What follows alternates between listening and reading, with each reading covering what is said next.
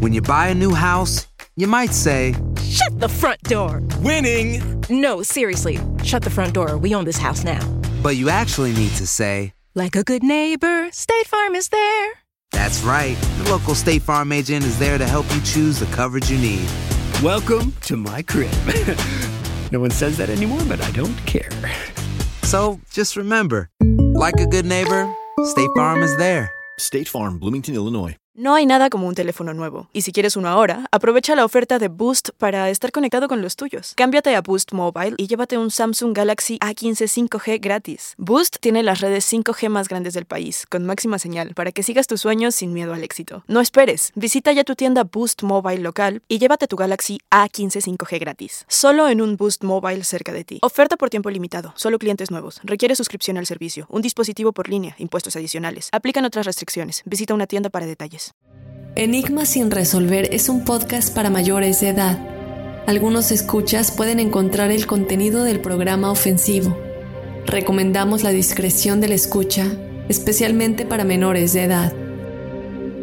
Soy enigmático.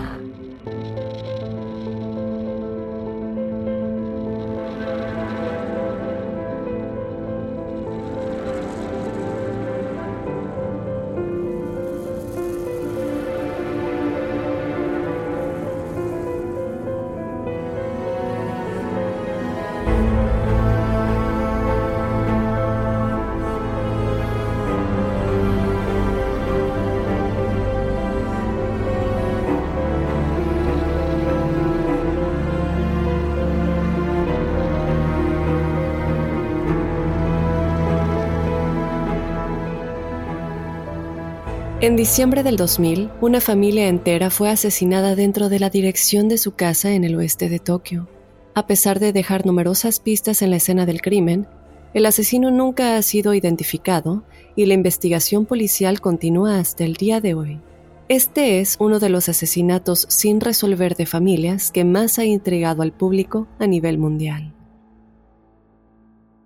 Acompáñame a analizar a detalle todo lo relacionado con el desgarrador caso del asesinato sin resolver de la familia Miyazawa. Yo te doy la bienvenida, enigmático, otro lunes. Mi nombre es Dafne Wegebe y como siempre no continúo sin pedirte que por favor nos descargues desde la aplicación de Euforia, que nos sigas en las redes sociales, nos encuentras en Instagram y en Facebook como Enigma sin resolver y que si tú quieres ser parte del episodio que tenemos todos los jueves, el episodio de testimoniales enigmáticos, en donde todos los enigmáticos nos cuentan sus historias paranormales y sobrenaturales, pues nos escribas a enigmas.univision.net para que seas parte de este episodio, este espacio que es solamente posible porque ustedes nos cuentan sus historias.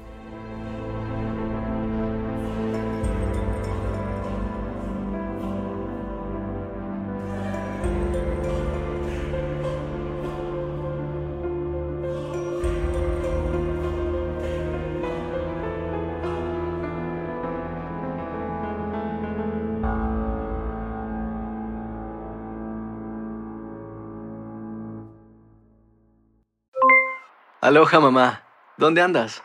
Seguro de compras. Tengo mucho que contarte. Hawái es increíble. He estado de un lado a otro con mi unidad. Todos son súper talentosos. Ya reparamos otro helicóptero Blackhawk y oficialmente formamos nuestro equipo de fútbol. Para la próxima te cuento cómo voy con el surf y me cuentas qué te pareció el podcast que te compartí, ¿ok? Te quiero mucho.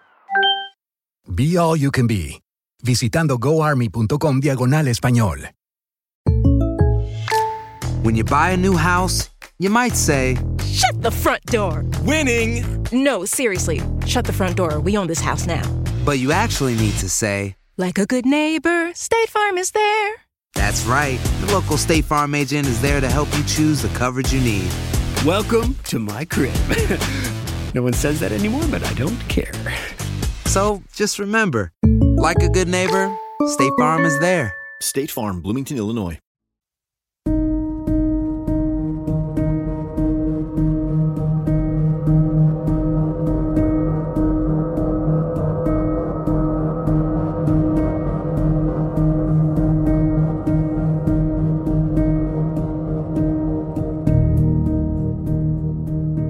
Bien, enigmáticos. Vamos a comenzar con este desgarrador tema. Como siempre, poner ahí, aunque tenemos el aviso inicial, que es un caso un poco fuerte. Eh, lamentablemente hasta el día de hoy no se sabe quién es el asesino y sí les quiero dejar saber que yo no entiendo cómo, después de tantas pistas que se dejaron en el lugar, después de tanto ADN que esta persona dejó, hasta el día de hoy no se sepa quién es. Yo siento que hay algo más ahí, ya vamos a adentrarnos en las teorías más adelante, pero es una historia de nueva cuenta que tiene sus partes. Vamos a empezar por cómo se entera el jefe de policía de qué es lo que pasó en la noche del asesinato, antes de la noche del asesinato y desde luego adentrarnos a todo lo que estaba en la escena del crimen. Posteriormente vamos a hablar de la investigación y de por qué podría ser que esta persona aún no ha sido identificada aunque muchos creen que tiene que ver con Estados Unidos. Vamos a ya adentrarnos. Lo que sucede realmente es que las fotos de la escena del crimen habían sido colocadas en el escritorio de la oficina de Takeshi Tushida, quien al ver estas fotografías tan terribles, unas de estas fotos, no las más fuertes, pero varias fotos de la familia y todo esto las van a poder encontrar en las redes sociales, él obviamente sintió una sensación de frustración increíble porque nunca realmente se había topado con algo tan estremecedor. Había pasado ya más de una semana desde que una mujer descubrió los cuerpos de su familia brutalmente masacrados en su propia casa.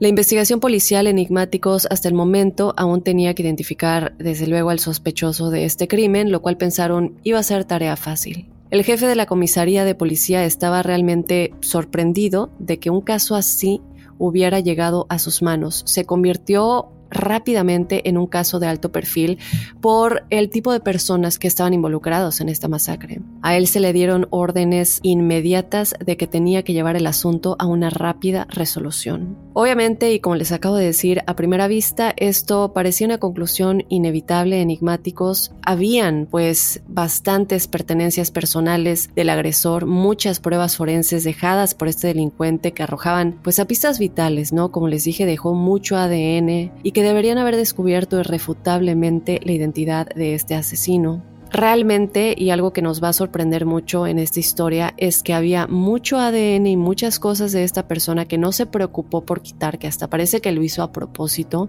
Ninguna de estas cosas encontradas en la escena del crimen se relacionaba con ninguno de los que se encontraban en la base de datos nacional, es decir, no había ningún dato de esta persona, de las huellas digitales que dejó, de nada, y en ese momento se dieron cuenta que iba a ser más difícil de lo que se esperaban. En ausencia de encontrar a alguien que coincidiera con todas las pruebas forenses que habían encontrado, los investigadores naturalmente se habían apoyado en las pruebas pues de los testigos y de la vigilancia, solo para darse cuenta de que frustrantemente había muy poco que seguir. Vamos a hablar de los testigos en un momento, uno en específico, y esta es otra cosa que a mí me llamó mucho la atención de esta historia, que se dejaron pasar muchas cosas pero para mí el misterio más grande es el por qué esta persona dejó todo lo que dejó deliberadamente en la escena del crimen, como retando a la policía o esperando ser encontrado. Vamos a hablar un poquito de qué pasa antes del asesinato. Cuando la familia se mudó a la calle Kamisochigaya en 1991, el lugar realmente estaba lleno de casas, había más de 200 edificios residenciales esparcidos en los alrededores y eran cuatro miembros de la familia, el padre, que era un oficinista llamado Mikio, su esposa Yasuko, ella era tutora a domicilio, su hija Nina de 8 años y su hijo Ray de 6 años. Ellos realmente vivían en un espacio pequeño, modesto, muy estrecho, eh, pero eran felices, eran una familia muy muy feliz y no les faltaba nada. La parte de atrás de la casa, sin embargo, estaba cerca de un parque donde jugaban los niños constantemente. Este parque se llamaba Chocho Train Park y pongan mucha atención a este parque y a todo lo que está alrededor de la casa porque esto también nos podría dar una respuesta de por qué o quién los podría haber asesinado. Pronto, los Miyazawa comenzaron a perder más y más vecinos. Estos, pues, poco a poco comenzaron como a vender sus propiedades, sus diferentes tierras de la ciudad, y Tokio, pues, también ya tenía como más planes para esta área. Ellos querían expandir un parque muy cercano a la casa de los Miyazawa, y cuando llegó el año 2000, solo quedaban cuatro casas en esta área. Una de estas casas pertenecía a la hermana mayor de Yasuko. Su nombre era Anne. Anne y su hijo pasaron ocho años viviendo en Inglaterra y realmente es que solo habían regresado a Setagaya, que es el nombre del área en donde ellos vivían, en la primavera del 2000, o sea que no tenían mucho tiempo pues de que habían regresado, ¿no? Y se estaban acomodando de nueva cuenta y todo esto. El esposo de Anne, de hecho, era ingeniero con una gran compañía automotriz y existen de hecho enigmáticos algunos rumores que decían que trabajaba con un equipo de Fórmula 1, lo que lo podría colocar tal vez con gente muy influyente. Y de hecho, todavía para sumarle a esto, él a menudo estaba en el extranjero. No le gustaba mucho hablar con Anne de su trabajo y ella en algún momento expresó esto que, que no entendía por qué. Ahora, la casa de Anne es la casa que Yasuko, su hermana y la madre de la familia que fue asesinada, era el lugar en donde ella podía dar clases a sus hijos. Y es que realmente vivían muy cerca. Las dos casas estaban tan tan cerca que, de hecho, muchas veces cuando se ven en fotografías se confunde si son casas de esas que están juntas pero tienen como únicamente un pasadizo para conectarlas. Y esta proximidad de hecho hizo que Mikio se sintiera pues un poco incómodo. Para recordarles, Mikio es el padre de la familia que fue asesinada, esposo de Yasuko. ¿Por qué se sentía incómodo? Bueno, pues a él le preocupaba que pudiera provocar problemas familiares en el futuro. Él sentía que pues había mucha cercanía de pronto y pues no sé, él quería un poco más de privacidad con su familia y que no hubiera tanta confianza, por decirlo de alguna manera. En este momento, ambas familias, al igual que sus vecinos, planearon eventualmente mudarse del área en la que y ya le habían vendido sus tierras a la ciudad, pero Yasuko estaba dudando. A ella le preocupaba que sus hijos se aclimataran a un nuevo lugar, especialmente porque el más pequeño, Ray, de seis años, él tenía un trastorno de desarrollo. Al final, nunca llegaron a moverse, cosa que lamentablemente, sin saberlo, nos llevaría a su muerte.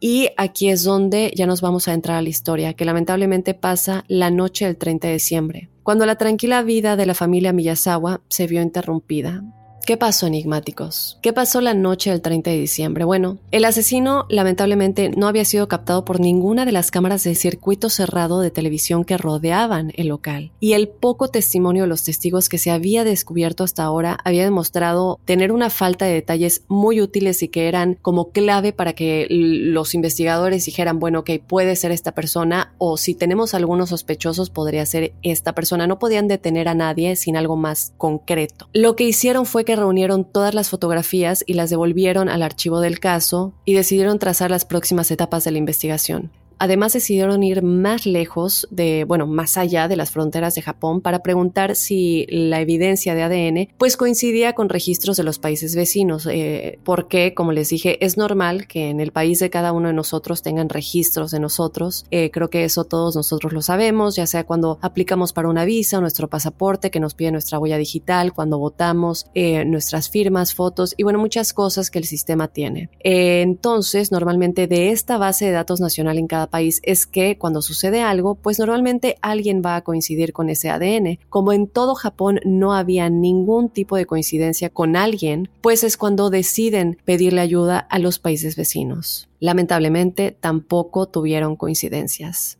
El investigador principal, Tsujita, realmente se había encontrado con pocos casos durante su servicio como este. Él declaró, de hecho, que este caso lo afectó tanto porque tuvo una brutalidad y, el horror realmente que los oficiales asistentes habían documentado en el lugar lo dejó impresionado y realmente lo quería resolver. Se volvió como algo muy personal para él. Lamentablemente, a pesar de sus mejores esfuerzos para evitar que los detalles específicos de los asesinatos escapen al dominio público, la reputación del departamento ya estaba bajo un ataque sostenido. ¿Por qué no han resuelto este crimen? Eh, los medios de comunicación obviamente se volvieron locos, esto se volvió un crimen famoso a nivel mundial en ese tiempo, eh, probablemente muchos de ustedes lo conocen y es en este momento en el que cuando los medios de comunicación comienzan a sacar a la luz lo terrible lo que había sucedido y estamos hablando de una familia que es una familia feliz, dos padres que tienen dos hijos pequeños, que tienen muchas fotos en donde están felices o jugando y ¿por qué alguien querría matarlos? ¿Y por qué no hay rastro de esa persona en ninguna base de datos? ¿Cómo es posible?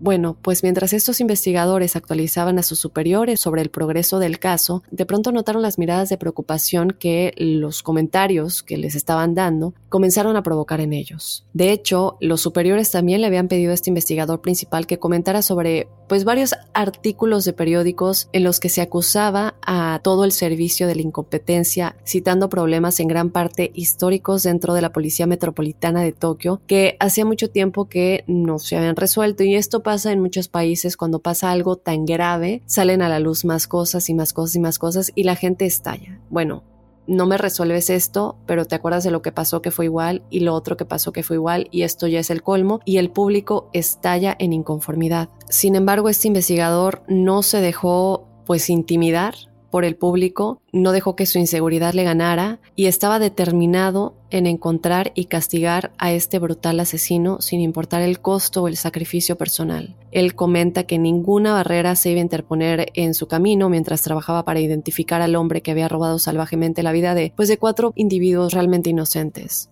Pero que algo tendría que haber en esta familia? ¿Será posible que, a pesar de que se vean inocentes, una familia feliz, haya algo oscuro detrás de esta familia que hizo que los mataran de esta manera y que nadie pueda encontrar al asesino? Bueno, los investigadores asignados a los asesinatos de la familia realmente no tardaron mucho enigmáticos en armar una línea de tiempo con respecto a las horas finales de las víctimas, las cuales habían pasado el 30 de diciembre con muchas familias en Tokio y alrededor del mundo preparándose para ver juntos el fin de año. Durante el transcurso del día ellos salieron de compras, salieron a comprar regalos, comida para, para, la cena y regresaron a casa para organizar la celebración del día siguiente. Luego pasaron la noche viendo la televisión antes de retirarse finalmente a dormir. El padre de familia, Mikio, creo que no les comenté, él tenía 44 años. Él en ese momento se había encontrado trabajando en su computadora, por tanto se estaba conectando al Internet periódicamente durante el transcurso del día para verificar y responder algunos correos electrónicos relacionados con el trabajo. Mientras él hacía esto, enigmáticos, su esposa, Yasuko, había entretenido a sus dos hijos, Nina de 8 años y el pequeño Rey, pues leyéndoles unas historias para que ya se fueran a dormir, y cuando los cuatro ya habían estado profundamente dormidos en sus camas, aproximadamente a las 11.30 de la noche, una figura oscura había emergido lentamente del interior del parque que bordeaba la parte trasera de su casa. Esta persona se movió silenciosamente entre un grupo de árboles antes de moverse cautelosamente hacia otro árbol que estaba en el jardín de la familia Miyazawa.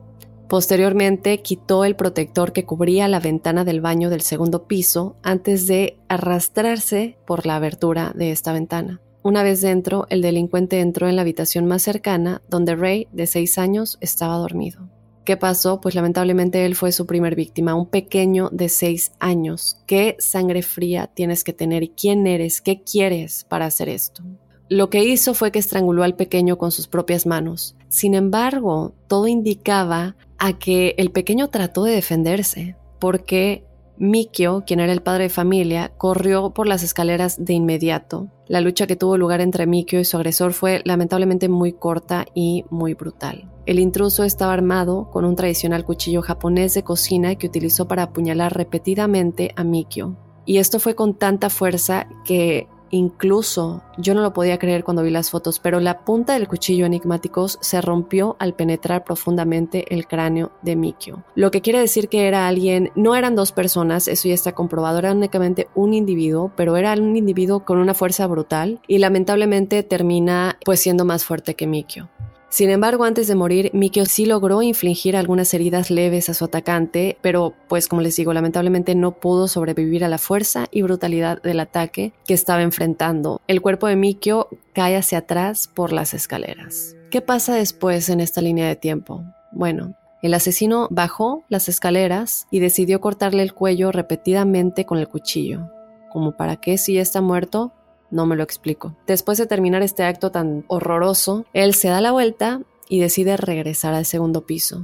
Aquí se va contra la mamá y la hija. Primero ataca a Yosuko y luego a su pequeña hija, infligiéndoles heridas mucho más salvajes que las que le había infligido a Rey y a Mikio. Lo que muchos de pronto van a sugerir que quiere decir que él tenía un problema o que fue un poco pasional este caso. No me voy a adelantar, pero por ahí se va una de las teorías. Ahora, la pequeña de la familia, Nina, de nueve años, fue la última en morir. Al final, la investigación enigmáticos determinó que la causa de la muerte fue lesión de la médula espinal cervical causada por una puñalada en la espalda, la de Nina. Además también se encontró que le faltaba su primer y tercer diente, lo que de alguna manera, bueno, por lo que leí, eh, según los informes, eh, la falta de estos dos dientes sugeriría que no solo fue apuñalada, sino que también fue golpeada. Es una brutalidad y un odio que esta persona tenía contra esta familia, que hasta estos pequeños realmente pues no les dio ninguna oportunidad. La policía se encontró con muchas manchas de sangre en la cama de Yosuko y de Nina, lo que sugiere que pues habían sido atacadas mientras dormían. También se encontró un pañuelo ensangrentado que yacía en el piso del ático. Presumiblemente este había sido usado por Yasuko para detener el sangrado de su hija Nina. Ahora, lamentablemente ya toda la familia está muerta. ¿Qué pasa después? Ya que el objetivo parecía completo, el asesino desconecta la línea telefónica de la casa para luego decidir algo muy extraño. No se va. No decide escapar como cualquier otro, él decide quedarse. Y durante las siguientes horas, chicos, optó por permanecer dentro de esta casa llevando a cabo una serie de tareas que yo no, no, me las explico. Y a mí en este punto sí me parece que lo estaba haciendo a propósito. También hay otra teoría al respecto con esto, pero ¿qué es lo que sucedió? Bueno, él ignora los cuerpos sangretados de sus cuatro víctimas, no le preocupa en lo más mínimo quedarse ahí a pasar la noche casi casi y estar con ellos. Y lo que hizo primero fue buscar el botiquín de primeros auxilios de la familia para tratar de eh, pues sanar sus propias heridas. De nueva cuenta, él no hizo ningún esfuerzo por limpiar la sangre que había perdido, ni por ocultar los vendajes que había usado para intentar sanar sus propias heridas. Simplemente los dejó tirados en el suelo a plena vista para que las autoridades lo encontraran Aquí comienza un gran misterio, el cual hasta el día de hoy se sigue intentando resolver. ¿Por qué hizo esto?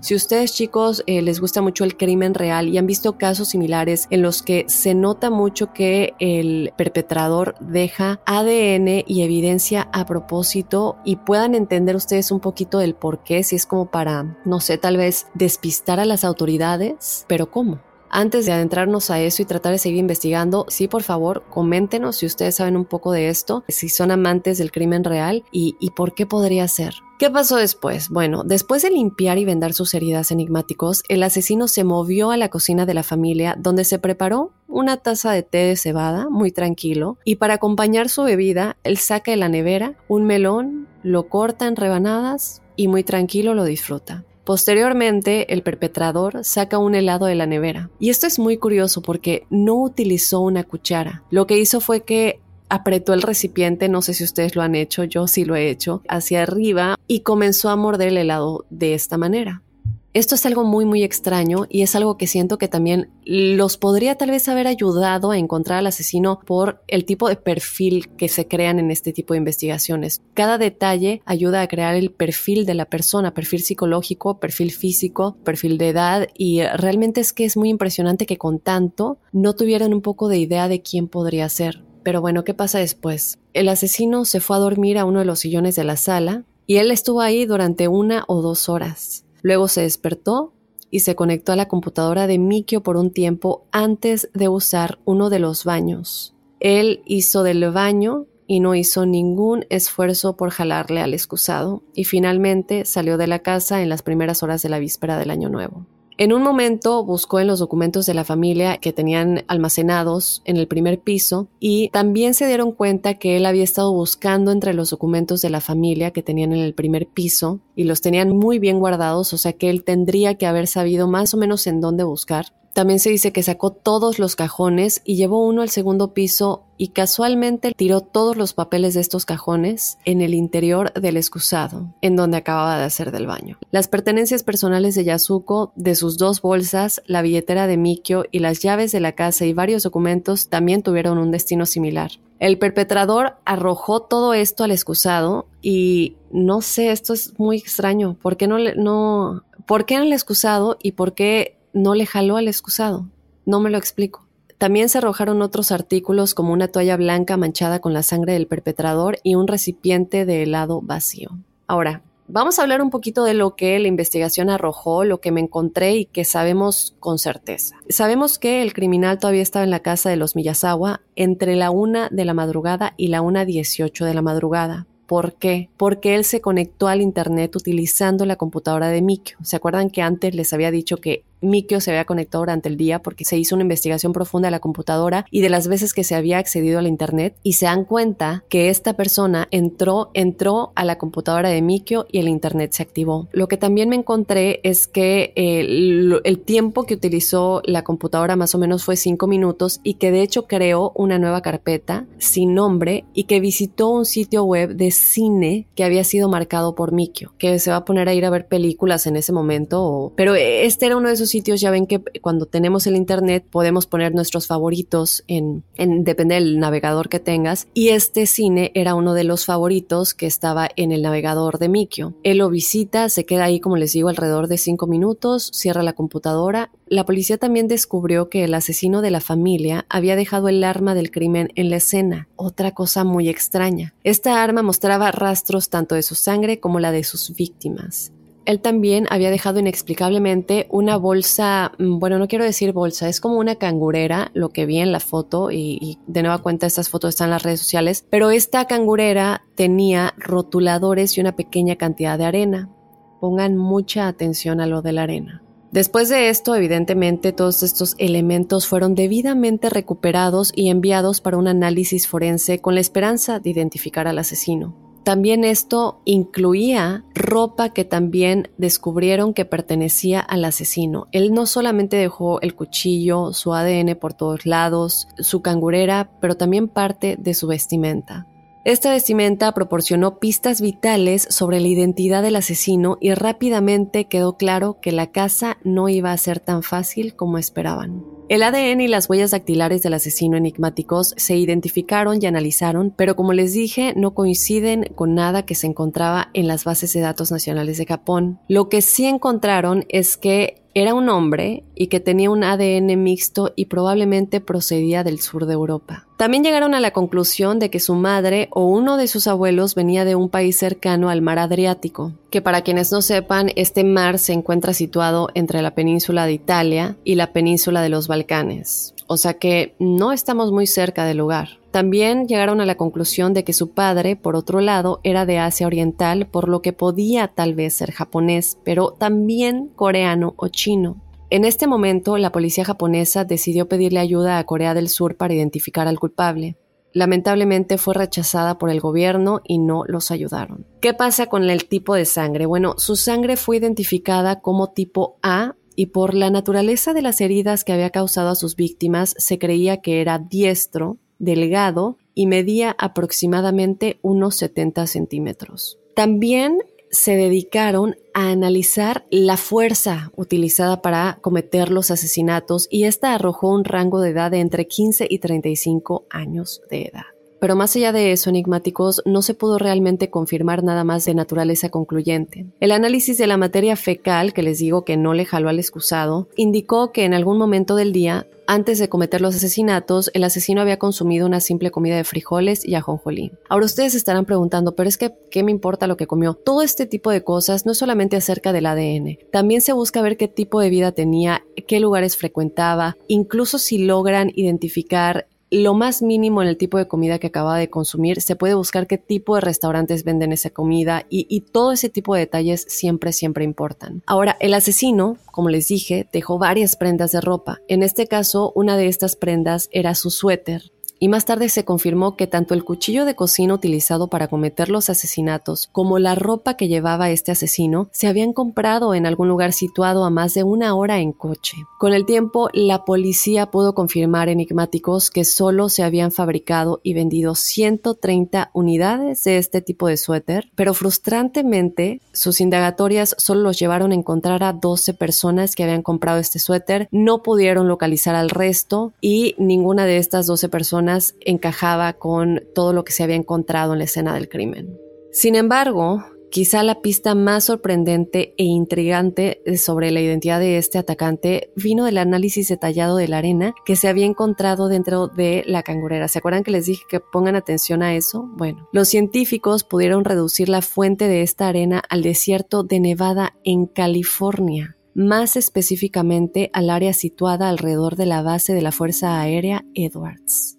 Esto es muy extraño porque ya estamos hablando de que si no hemos encontrado a esta persona en las bases de datos de los países cercanos, a lo mejor no estaba de este lado. ¿Quién es esta persona que habrá viajado tan lejos, una larga distancia, específicamente para cometer estos asesinatos? Vamos a hablar un poquito de las hipótesis y las teorías que rodean este caso, porque realmente es que desde el momento de los asesinatos se han presentado muchísimas hipótesis diferentes sobre quién podría ser el responsable del asesinato de esta joven, pero aparentemente sin pretensiones familia, porque como les digo, no, no tampoco vivían como en una residencia que pudiera haber sido por dinero o intereses económicos, pero muchas de estas hipótesis varían realmente en términos de su viabilidad y credibilidad y lamentablemente la naturaleza de las pruebas recuperadas por la investigación policial tan limitada que siempre alguna de estas hipótesis es refutada de una u otra manera.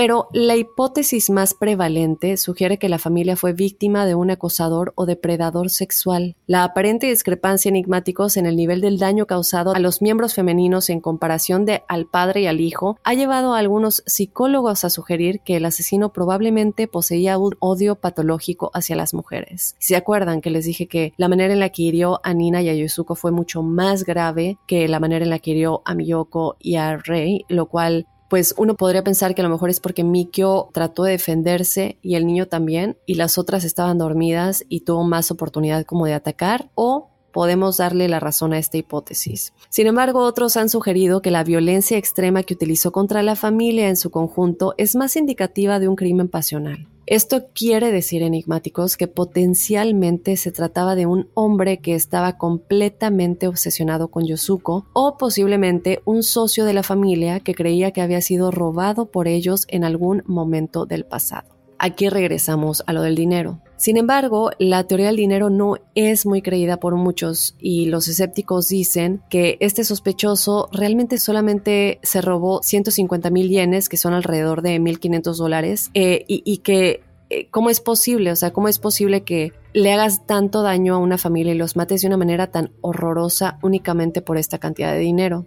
Sin embargo, desde luego que esos casos sí ocurren. En el 2009, de hecho, en la ciudad de Kanye, un estudiante de intercambio chino mató a dos personas e hirió a una en un robo que salió mal. Todo lo que robó fue un reloj barato y el equivalente a dos mil dólares que tenía la intención de usar para pagar una multa que tenía por otro robo. Entonces, esto lo pongo como ejemplo porque eh, mucha gente no entiende muy bien. Bueno, como es otro país, podremos pensar que, bueno, pero ¿por qué dicen que es tan poca cantidad? Bueno, quise poner una referencia de algo que había sucedido para que veamos que estas cosas pueden suceder y no descartar esta teoría por completo. Ahora, sí quiero mencionar que hay realmente un par de desventajas en esta teoría. En primer lugar, para alguien que no tenía prisa, no se llevó todo el dinero que se podría haber llevado porque había muchísimo más dinero en la casa. Él dejó alrededor de 190 mil yenes y varias divisas por un total de 5 mil yenes. Ahora muchos dicen a lo mejor no lo encontró, pero esto es muy raro porque realmente él sí sabía dónde estaban los documentos personales de la familia y también se encargó de desechar varias pertenencias personales en el excusado. Y muchos de estos cajones y las bolsas de, de Yosuko tenían dinero que no se llevó. Ahora, el método de matar también fue muy excesivo. Digo, si fuera una muerte al azar, ¿por qué mató a Yosuko y a Nina que estaban durmiendo en el ático y sería tan cruel en sus ataques? Creo que si fuera por dinero, eh, si están dormidas y ya había matado a Mikio y al pequeño Rey, como para qué matar también a la esposa y a la hija, ¿no? Bueno, pues esto nos lleva al otro motivo que tenemos que quiero explorar con ustedes, que es el rencor. Aquí es donde entra en juego enigmáticos la gravedad de los ataques, porque además de Ray, quien fue estrangulado, el resto de la familia sufrió una muerte horrorosa, porque independientemente de Ray, que fue estrangulado y se puede decir el que no sé, al que menos se le hizo daño o, la muerte menos horrorosa, el resto de la familia realmente sufrió un final terrible. Tanto Nina como Yasuko fueron apuñaladas en el área de la cara. ¿Por qué en el área de la cara? ¿Podría ser un rencor que le guardaba a una de ellas? O tal vez, como les dije anteriormente, odiaba a las mujeres. Apuñalar a alguien en la cara, esto es algo que a las autoridades se les hizo muy extraño en el perfil de este criminal. Ahora, sin embargo, obviamente hay personas que dudan de esta teoría. Como siempre, saben que tenemos que también hablar un poco de los que dicen que estas teorías no son reales. Ahora, algunos investigadores, de hecho, enigmáticos, ¿se acuerdan que les había dicho eh, hace un momento, les comenté que si podría ser para despistar que dejó todo esto? Eh, déjenme saber qué piensan de esto, porque algunos investigadores sí llegaron a sospechar que el intruso dejó sus pertenencias en un elaborado plan para desviar a la policía. Realmente es que la extrañeza de este asesinato deja mucho lugar a la imaginación y en realidad el asesino podría tener una motivación completamente diferente. Pero yo aún así no entiendo despistar cómo. Digo, estás dejando tu ADN ahí, estás dejando materia fecal, estás dejando todo. Estás dejando tu ropa, tus pertenencias. Eh, eh, despistar para cómo. Entonces los investigadores llegan a esta conclusión de que podría ser esto por lo que lo hizo, porque evidentemente el hacerlo así nada más es alguien que quiere ser encontrado o alguien que es muy importante y que tiene acceso a las bases de datos para eliminarse de cualquier récord. Creo que es la única manera para mí, la única explicación que puede tener que no esté en ninguna base de datos o es un muy buen hacker que puede entrar a los sistemas gubernamentales Ahora, las investigaciones sobre depredadores sexuales conocidos y delitos que han ocurrido desde los asesinatos, así como las indagaciones con amigos y familiares extendidos de las víctimas, lamentablemente no han producido nada que realmente intensifique ninguna de estas teorías más allá de la mera especulación. Yo quiero que ustedes me digan desde luego qué teoría creen que sea más plausible, porque si la familia era culpable de algún delito menor en el pasado, entonces realmente es que ya es mucho tiempo y nada se ha descubierto. Yo creo que al día de hoy ya se hubiera descubierto que si la familia hizo algo en contra de alguien o alguien les tenía rencor por algún robo una mala jugada eh, o, alguien que trabajara con Mikio o algún amante o algún obsesionado con Yasuko, ya hubiera salido a la luz. Ya han pasado más de 20 años. Ahora, mirando más allá de la familia y su historia, otra teoría popular es que el asesino pudo haber sido un migrante o un vagabundo. La ubicación, como muchas otras casas en Japón, se encontraba a pocos pasos de un centro de transporte, lo que hizo que algunos creyeran que el asesino viajaba por todo el país a través de su extensa red ferroviaria. Vio a la familia comprando y pasando la noche antes de retirarse a su casa y lo siguió. Y cabe recalcar, enigmáticos, que desde la época de 1980, Japón ha visto una afluencia de inmigración de los países asiáticos vecinos impresionante. Además, el país también ha desarrollado un gran problema en torno a los vagabundos y de hecho me encontré con que la década de 1990 fue una época de inestabilidad financiera en Japón en la que pues muchos trabajadores quedaron desempleados o sufrieron graves pérdidas. Algunas de estas personas nunca se pudieron recuperar de la crisis. Y bueno, pensé que era importante recalcar esto e incluirlo porque esto también nos podría tal vez explicar un poco el por qué esta persona no estaba en las bases de datos. Posiblemente era un huérfano que nunca fue registrado, que vivió en las calles siempre, podría ser. Ahora vamos a hablar de la arena. Esta teoría que involucra la arena que fue recuperada potencialmente lo vincularía con la Fuerza Aérea de Edwards. Esto ha llevado a algunos a afirmar que el asesino era uno de los 50 militares estadounidenses estacionados en Japón en ese momento. Y a mí esto me llama mucho la atención porque regresamos al poder de los militares que están muy bien conectados con la CIA, que tienen muy buenos hackers y que posiblemente tengan la manera de eliminar cualquier registro de bases de datos. Entonces déjenme saber qué piensan de esta teoría. Yo creo que es muy posible que esta persona estaba muy bien parado en algún lugar. Tiene que ser de esa manera. Estaba muy bien parado en algún lugar. Si era tal vez de estos 50 militares que estaban estacionados en Japón en ese momento, a lo mejor conoció a Yasuko en algún punto, se enamoró de ella. No lo sé, estoy tratando de encontrar una respuesta porque son tantas teorías y, y tantas las preguntas de cómo deja tanta evidencia a propósito que tengo que tratar de explorarlas un poco con ustedes para que también ustedes me digan qué piensan. Ahora, el otro punto preocupante es el punto de entrada del criminal, porque muchos se preguntan si de verdad usó la pequeña ventana del baño. ¿Por qué digo esto? Bueno, porque me encontré con que uno de los investigadores dijo en una entrevista con la revista Excite que la policía tenía algunas dudas al respecto. Él mismo encontró que el impecable estado del suéter del delincuente era pues muy extraño, ya que no mostraba signos de desgarre y no quedó ningún tipo de fiebre en la ventana. Y recuerden que cuando les dije que quitó el protector es que lo levanta un poco y se arrastra por la pequeña abertura. Tendría que haber, si no se desgarra el suéter, por lo menos tendría que haber dejado un poco de fibra en este protector tipo mosquitero y no había nada. Entonces mucha gente dice, entonces, ¿qué sucedió? Porque realmente es que la única otra forma de entrar era la entrada principal. El problema es que esta puerta estaba cerrada por completo y para que esta teoría fuera plausible, el asesino tendría que ser un conocido de la familia, eh, del tipo al que se le dejaba entrar incluso a última hora y los partidarios de esta teoría han señalado que las huellas dejadas en sangre iban solo hacia arriba a partir de la mitad de las escaleras del primer piso. Es decir, si el criminal no era un intruso, sino realmente alguien que fue invitado a entrar, se esperaba que se quitara los zapatos en la entrada de la casa y las huellas sangrientas podrían explicarse por la sangre que hace que las escaleras pues se vuelvan resbaladizas, lo que lo obligaría a usar zapatos. Entonces, esto también puede ser una explicación de por qué esta persona tal vez sabía dónde estaban los documentos personales de la familia y me parece que pues sí podría ser el hecho de que evidentemente no tenía zapatos, el hecho de que los asesinatos pasaron en el segundo piso y las huellas de sangre iban únicamente hacia arriba, no hacia abajo. Yo creo que sí. Pero también otros dicen que de una u otra forma él tendría que haber usado la ventana, porque, bueno, pues la policía notó que la ventana del baño estaba abierta, con el protector levantado hacia afuera. Además, debajo de la ventana encontraron huellas de un tamaño similar al del perpetrador. Se supone también que las ramas de los árboles rotas cerca del parque también son obra suya. Lamentablemente, los militares y contratistas estadounidenses han estado involucrados regularmente en crímenes de alto perfil en el país, lo que provocó la indignación nacional y la demanda de su destitución. Siendo este el caso, esta teoría también explicaría el por qué el atacante dejó tan descuidadamente su ADN por todos lados, porque, como les dije, tendría que ser alguien muy bien parado, un militar estadounidense podría ser están estacionados, no hay registro en ese país de él. Yo creo que es, y la arena, ¿no? La arena que se encuentra de la base militar de California. Esto para mí es una de las cosas más importantes.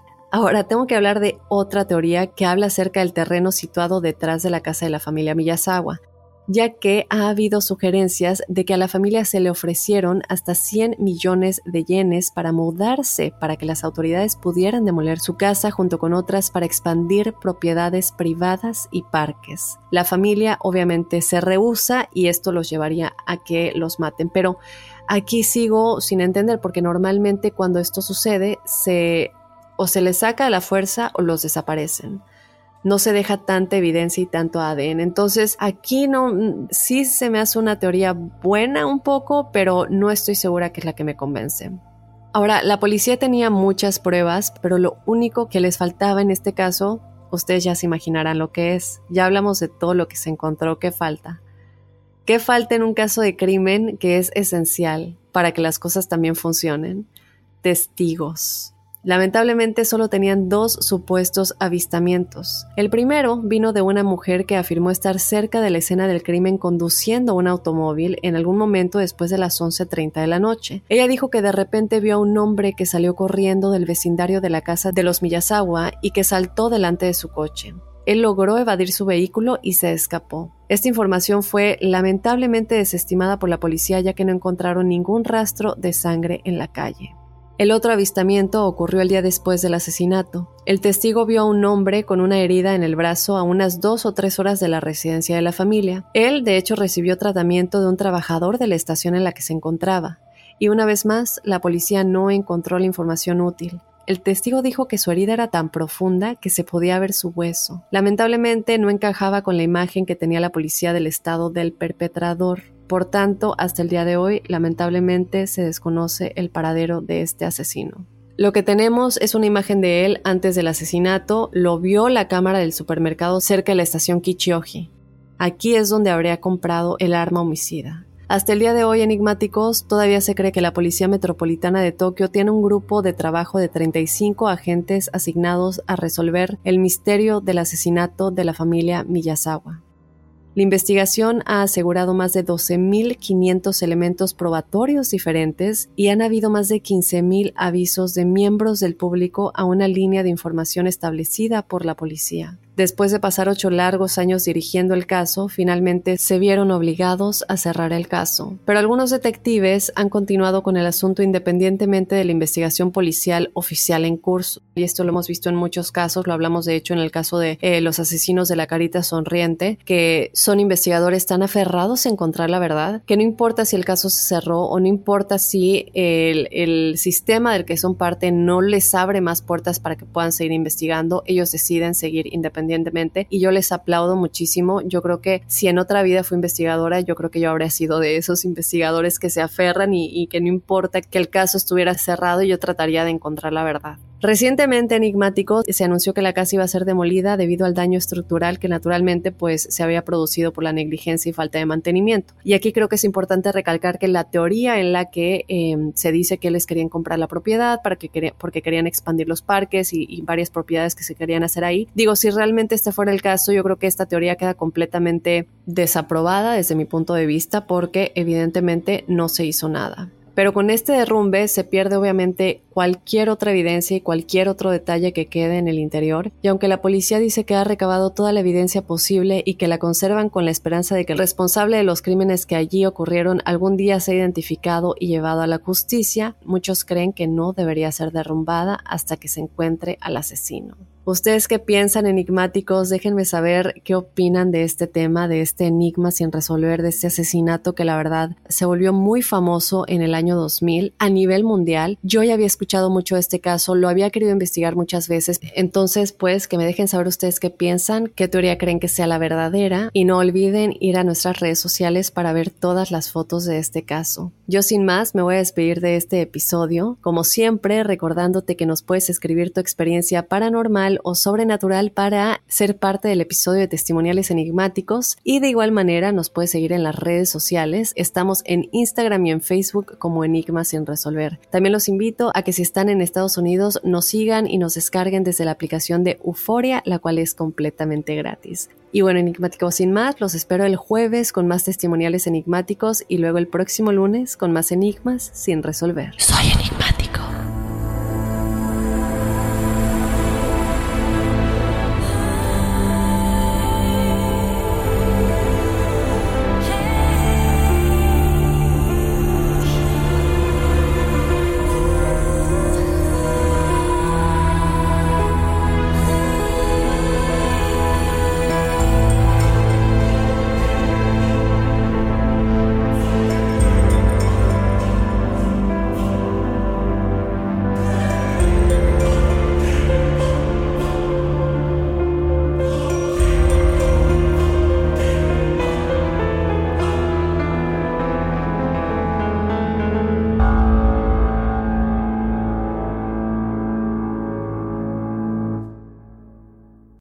Boost Mobile tiene una gran oferta para que aproveches tu reembolso de impuestos al máximo y te mantengas conectado. Al cambiarte a Boost, recibe un 50% de descuento en tu primer mes de datos ilimitados. O, con un plan ilimitado de 40 dólares, llévate un Samsung Galaxy A15 5G por $39.99. Obtén los mejores teléfonos en las redes 5G más grandes del país. Con Boost Mobile, cambiarse es fácil. Solo visita boostmobile.com. Boost Mobile, sin miedo al éxito. Para clientes nuevos y solamente en línea, requiere AroPay. 50% de descuento en el primer mes requiere un plan de 25 dólares al mes. Aplican otras restricciones. Visita boostmobile.com para detalles.